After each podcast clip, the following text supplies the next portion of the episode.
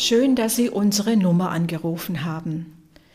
Ich bin Hildegard Renowens-Krützmacher, war früher Krankenhauspfarrerin und lebe jetzt im Ruhestand in Gomaringen. Bitte in einem anderen Ton. Das sagte ich früher öfter meinen Kindern, wenn sie fordernd etwa so auftraten. Mein Lieblingst-T-Shirt ist ja immer noch nicht gewaschen. Warum kriege ich nicht auch so viel Taschengeld wie die Miri? Alle in meiner Klasse tragen eine Jeans von Diesel. Warum krieg ich keine? Mich hat damals weniger die inhaltliche Forderung aufgeregt als der Ton, in dem sie ihre Forderungen stellten. Wenn mir dann tatsächlich der Satz einfiel, bitte in einem anderen Ton, dann fühlte ich mich schon etwas besser. Meist haben sie dann wirklich in einem anderen Ton weitergesprochen und wir konnten unsere Argumente austauschen und Lösungen finden. Der unfreundliche, fordernde Ton löste bei mir Folgendes aus. Mein T-Shirt hat immer gewaschen zu sein. Ich bekomme natürlich so viel Taschengeld wie meine ältere Schwester. Es versteht sich von selbst, dass ich einen Anspruch auf eine teure Dieseljeans habe. Ich machte ihnen klar, dass ich da auch noch ein Wörtchen mitzureden habe. Eine gewisse Strenge war durchaus spürbar für sie und gleichzeitig sagte ich ihnen, ich liebe euch alle drei.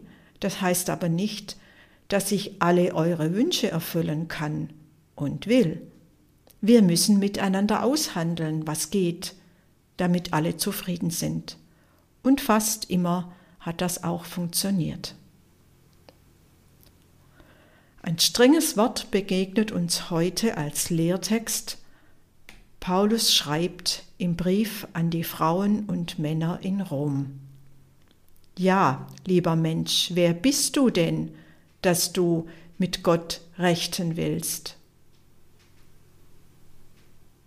Ja, lieber Mensch, wer bist du denn, dass du mit Gott rechten willst? Der Hintergrund für diese Worte ist der. Paulus setzt sich in Kapitel 9 des Römerbriefs mit der Frage auseinander, ob die Juden als auserwähltes Volk Gottes genauso auserwählt sind wie die christliche Gemeinde.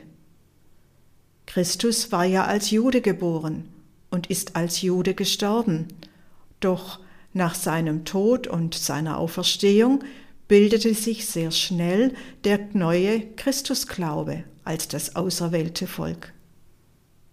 Wenn ich Paulus recht verstehe, meint er, es ist Sache Gottes. Er entscheidet darüber, welches Volk er bestimmt, sein Volk zu sein. Er muss sich dafür nicht rechtfertigen. Weiter argumentiert er, das Werk eines Töpfers fragt nicht seinen Meister, warum hast du mich so und nicht anders geschaffen? Es akzeptiert die Art und Weise, wie es geschaffen ist. Um Missverständnissen vorzubeugen.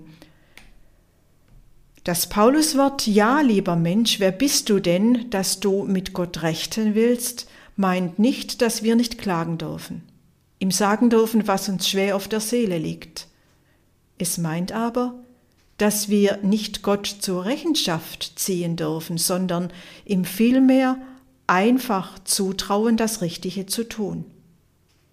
Wenn das dann immer so einfach wäre. Es hat etwas Entlastendes, wenn ich nicht alles hinterfrage, was auf mich zukommt. Vielleicht kennen Sie das folgende Gebet das an dieser Stelle noch einmal etwas deutlich macht.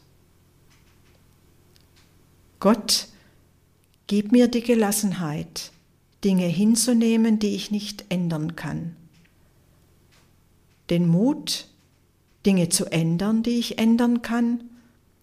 Und die Weisheit, das eine vom anderen zu unterscheiden.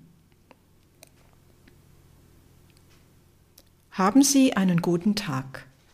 Mit einem herzlichen Gruß, Hildegard Renowans Grützmacher.